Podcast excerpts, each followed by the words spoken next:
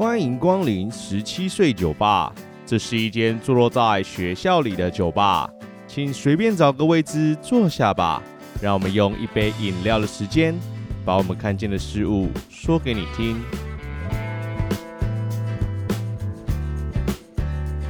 Hello，大家晚安，我是店长 Len。你现在收听的是十七岁酒吧 Podcast。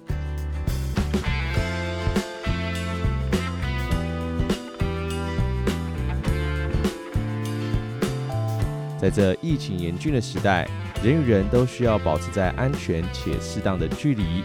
工作、上学、居家生活也因此受到了干扰。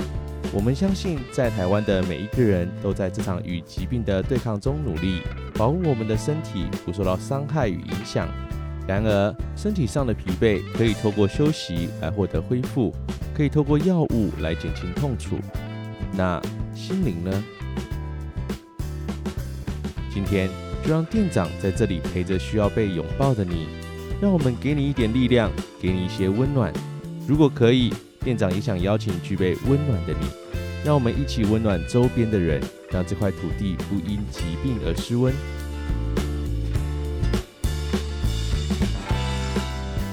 那我们就废话不多说，今天的节目就要开始喽。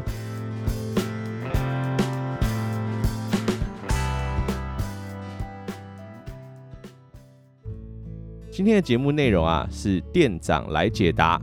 不知道大家最近这几天都还好吗？随着这周疫情的大爆发啊，店长今天录音的时间是在五月二十号。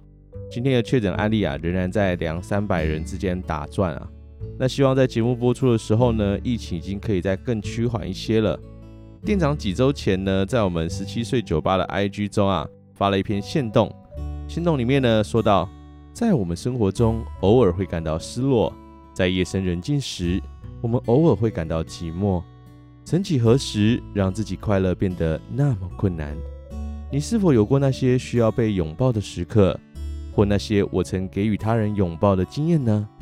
当这些文发出后啊，其实有蛮多人给予店长回复的哦。其中呢，有百分之三十七的人啊，是擅长给予他人拥抱的，而有百分之六十三的人呢，是需要被拥抱的。在大家的回复里面啊，店长觉得呢，这是不是也代表着人与人之间啊，真的可以借着彼此的温暖而得到安置？那接下来呢，就让我们以各种回复来分类，一起来听听大家的故事，借此找寻我们自己的影子吧。在哪些时候我们会需要被拥抱呢？店长呢，把它分成以下几种情形哦。第一种呢，是需要被鼓励。的类型，很多时候我们可能会紧张，可能会担心自己犯的错啊，会让别人感到困扰，甚或是呢对自己的自信心不足。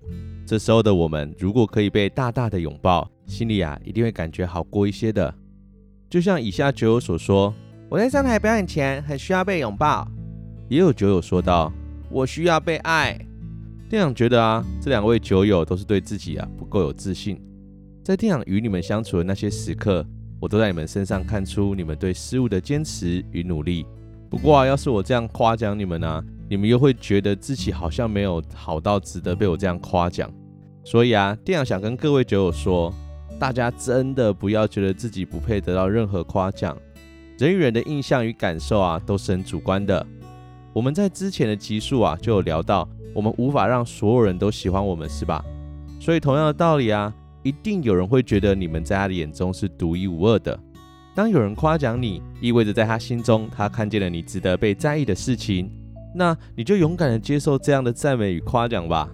如果你真的觉得你还不配得这样的赞美，那我们就在接受赞美之后，更加的努力去精进自己的能力，借此达到自己心中最完美的样貌吧。加油，你们很棒的。第二种呢，店长把它归类成啊。那些伤害我的情感关系，在我们的就学年纪中啊，最容易造成我们情绪起伏的，大概就是同侪、家庭或是学校了吧。往往在遇到这类的挫折时，又不知道到底该跟谁诉说才好，怕自己说出来，别人会觉得我们大惊小怪，亦或是呢，担心得不到需要的感受，更害怕没被安慰到，反而还被各种说教。所以呢，我们开始武装自己。装的坚强，但在夜深人静的时候，又会觉得自己活得很卑微，不知道该怎么办才好。就如同下面酒友们说的啊，同才之间的相处真的好困难，我都不知道他们所说的那些伤人的话是真的为我好，还是只是想伤害我。在宿舍当干部的期间啊，因为有重要的事情而请假，那请假的天数呢，又让舍妈觉得我对宿舍不上心，整个被误解。关于学校的部分呢，店长的建议是，只要我们做好自己的本分，在面对误会或霸凌时，快速的核对他们那些攻击是否有道理。如果没有道理或没有依据啊，那就不要放在心上。店长知道呢，这样是很难的，但你一定要相信你自己，因为没有做错就是没有。不要因为他人的误会或他人的闲言闲语而改变自己对自我的肯定哦。然后啊，在我们没有能力反抗以前，我们都要努力成为不用依赖他人的那一种人。如果我们自己就可以把自己安置好，那就更不用理会那些猴子与婊子，还有那些只会用自己观点判断事物的恶心大人们。而在同侪或同事之间啊，店长真的只能说清者自清。但除了清者自清外啊，在面对这类的情形，我啊都会默默的准备反击的能量。等我能够扳回舆论的那一刻，我绝对不会留任何情面，因为。这一切都是他们应得的。当然啦、啊，也有酒友们说道：“因为家庭破碎，所以需要被拥抱。”我是因为家庭而被迫提早长大的小孩，在爱情里的不顺让我需要被拥抱。因为家庭、失恋、不幸的关系让我想被拥抱。爱情与亲情呢，大概是我们人生当中很难割舍的一块吧。我们总是在这些情感中受伤，再慢慢的从这些感受中成长。店长想跟这些酒友们说啊，人生呢有很多事情可以选择，但我们无法选择我们的原生家庭。不论这个家给过你什么样的伤害，它都会是你成长后的一环。但这却不代表你长大以后不能选择就这样走开哦。不过啊，在我们求学这个年纪里啊，家庭关系是真的很难割舍的。不论他们给我们的情感啊，出发点是好是坏，这些感受啊，都很容易成为我们肩膀上的负担哦。只是。店长还是会希望大家可以想想，家中造成你伤害的原因，真的与你有关吗？如果没有，那为什么要把这些你无法改变的事情背在身上，让它成为压垮你的压力呢？店长知道啊，我这样说感觉很像在说风凉话。正因为是家人嘛，所以有很多明明可以不用管的事情，你就是没有办法放下。但如果你无法先安置好你自己，无法先让你自己舒坦一点。那你又该拿什么来照顾其他人呢？在面对这些事情啊，我知道你们都已经尽力了，你们真的辛苦了。不过，不论是爱情或亲情，大家都不要忘记，一定要先爱自己，我们才有余力去爱别人。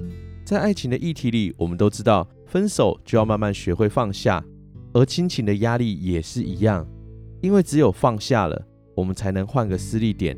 才能再次将其举起，不是吗？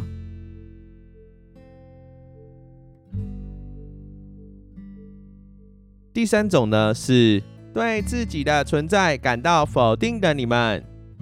有酒友这么说道：“总是觉得自己不快乐，厌恶这个环境，找不到让自己快乐的地方，找不到自己，自己都不知道到底怎么了。”店长猜想啊。在我们长大的历程中啊，我们看见了太多，体会太多，导致我们在很多事情上啊，都逐渐的社会化，慢慢的长成我们自己都不喜欢的那个模样。我们很努力让自己不变成以前讨厌的那种大人，但社会却慢慢的把我们压制成那样的形象。正因为这样的改变，我们开始讨厌自己，讨厌身边所有的人事物，觉得这个世界不懂你，因为连你自己都不知道你要什么。只能浑浑噩噩的过一天算一天，祈祷未来的日子会慢慢的改变，慢慢的回到自己的掌握当中。店长想说啊，各位酒友，有时候人生真的就是要赌一把，就是要拿出一点魄力来跳脱这个一点都不舒适的舒适圈。因为店长觉得人类有一种能力啊，叫做不把自己饿死的能力。人生可能有很多糟糕的事情，但绝对没有一种事情真的会置自己于死地。只有改变。我们才有可能变成我们自己喜欢的样子。这时候可能会有人心想：啊，这种鸡汤文我也会说啊，啊，就是做不到才让人痛苦咩。这点啊，店长也很清楚，因为有时候我们不得不向现实妥协，要跳脱舒适圈啊，也要有机会。那如果真的是这样，店长也想跟在这样环境下酒友们说，如果我们不能正面对抗那些糟糕事，就算今天被打倒了，那又如何？不如我们就这样躺着吧，至少他们让我们知道，其实躺着也蛮舒服的，不是吗？最后一种呢，是店长想要好好谢谢的人，那就是愿意给予他人拥抱的你们。虽然你们常常给予他人拥抱，却忽略了学会与自己共处，承接了太多人心中的垃圾，往往忘记把这些垃圾给倒干净了。就像这个酒友说的啊，因为接收太多负面情绪，我觉得我需要被拥抱。也有人说，我擅长拥抱别人，但自己也需要被拥抱。最近的自己啊，活得有点累，但不知道该找谁说，好像也没有真正的朋友。店长觉得啊。愿意当别人的背膀，承担他人的伤痛，给予他人温暖的你们，真的很棒。但要是有一天觉得累了，也不要硬撑哦。或许正因为你很熟悉承担这些痛苦，造成你不敢轻易的将心中的负担说出，怕那个承接者啊变得跟你一样，所以常常会觉得没有朋友可以诉苦。但事实上，正因为你把他当朋友，你就更舍不得他承接这样的压力吧。你们这样的贴心与温柔，店长很明白。也很佩服你们愿意承接他人负担的勇气，因为这点啊真的不容易。如同这一个酒友说，虽然一直都爱当拥抱别人的角色，实际上自己才是最需要被拥抱的。夜晚的确会落寞，但当别人真正给予自己拥抱的时候，却又不习惯去接收，因为会担心自己造成他人的困扰。不过，当自己给别人拥抱时，会有一种成就感。一种我帮助了身边的人，自己是个有用的人的感觉。店长觉得啊，如同你说的，在我们给予他人拥抱之后，真的会有一种我好像让这个世界又变得更温暖一些些的感觉。所以店长也怕你们没有地方啊可以倾倒你们的垃圾，才开了这间小小的酒吧，让大家可以将自己的忧虑倒在这里，至少有个地方可以让你们说说自己的不愉快，让你们疲惫的心灵有个地方可以安置。这好像也是我唯一能贡献的小小力量。也有人像接下来这位酒友一样，总有一套自己消化的方法。他说啊，我好像不常跟别人抱怨呢，常常自己就消化掉了，常常都是在听别人抱怨。我想这跟你的个人特质有关吧。就这样对你的观察，你的心思呢，比大家看到的啊，都还来得更加细腻，在面对自己热爱的事物上啊，也非常用心。在很多时候，你会自愿跳进问题当中，担任那个解决问题的角色。纵使呢，这个问题的发生啊，与你并没有直接的关系，但你还是会愿意谈住。这些行为啊，我都有看在眼里哦。最后，店长想要谢谢那些愿意为了身边的人付出肩膀的你们，谢谢你们成为很多人的倾诉对象。同时，店长也要感谢那些愿意说出自己内心故事的人。因为说出自己的故事，其实没有大家想象中的容易。但你们找到了那个你愿意信任的人，将自己的压力说出来，这样的你们真的很勇敢。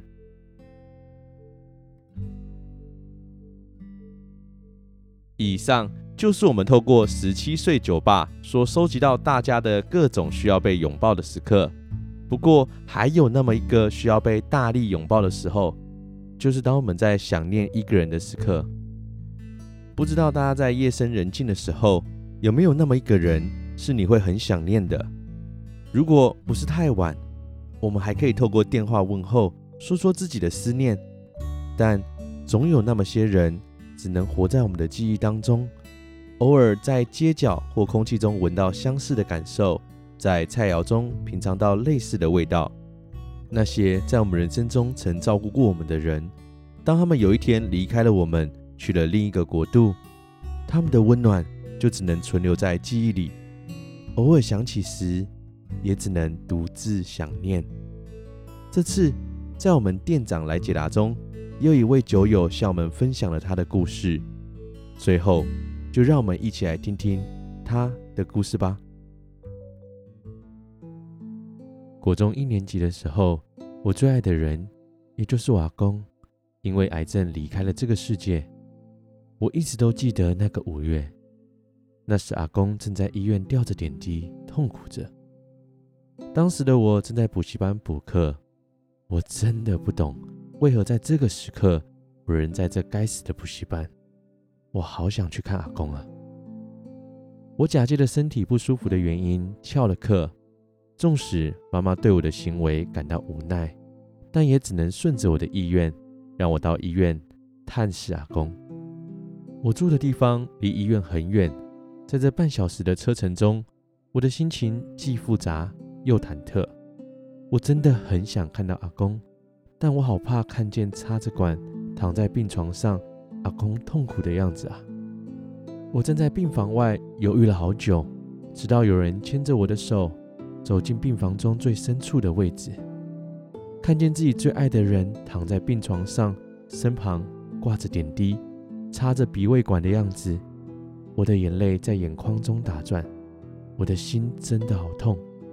在我强忍着泪水的时候，阿公轻轻地唤了我的名字，我的眼泪真的止不住了。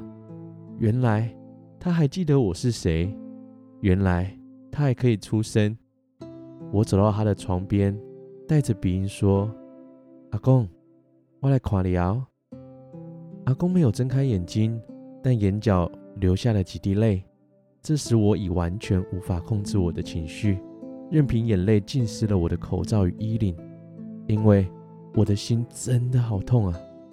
一旁的姑姑看见我这样，就带我到外面走走。平复心情，再次回到病房，阿公已经睡去，看着旁边的仪器平稳的跳动，我好希望阿公可以就这么一直撑下去。但看着他伤痕累累的样子，我知道我的奢求是多么的自私。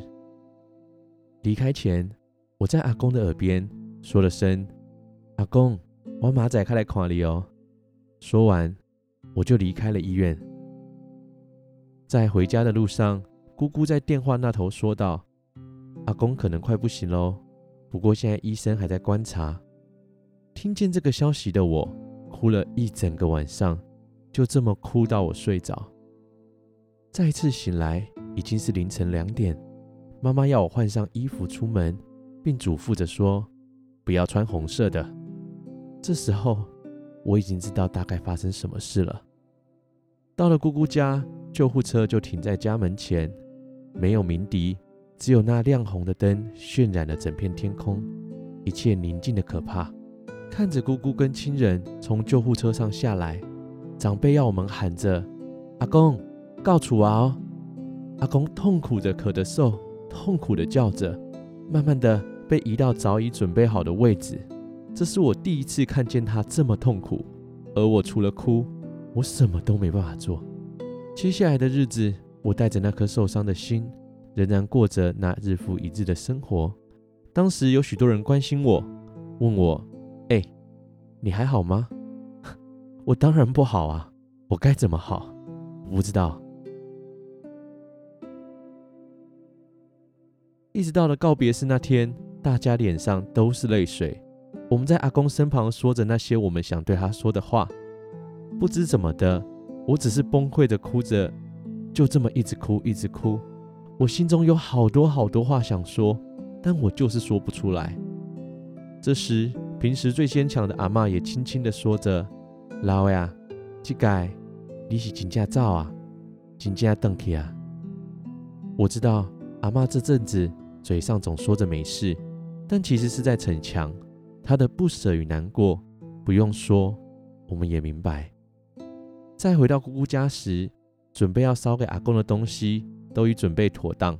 我们开着玩笑说着：“哦，阿公，厝就大间呢，还有 iPhone 呢，啊那有阿公精彩物件。”这时，阿妈在旁边念着：“嘿哦，伊家己也想办法说出来啦。”我想，当时的我们是想把气氛弄得更欢乐一点，或许不应该再这么悲伤了。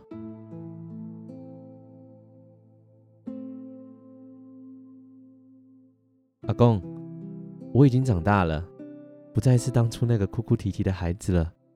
不知道现在的你还好吗？虽然我的生活也不是一直都很顺遂，但我知道你一直有在我身边照顾我哦。我会继续努力的，我会让你感到骄傲的，不用担心。哦，对了，我还是很想你，很爱你的。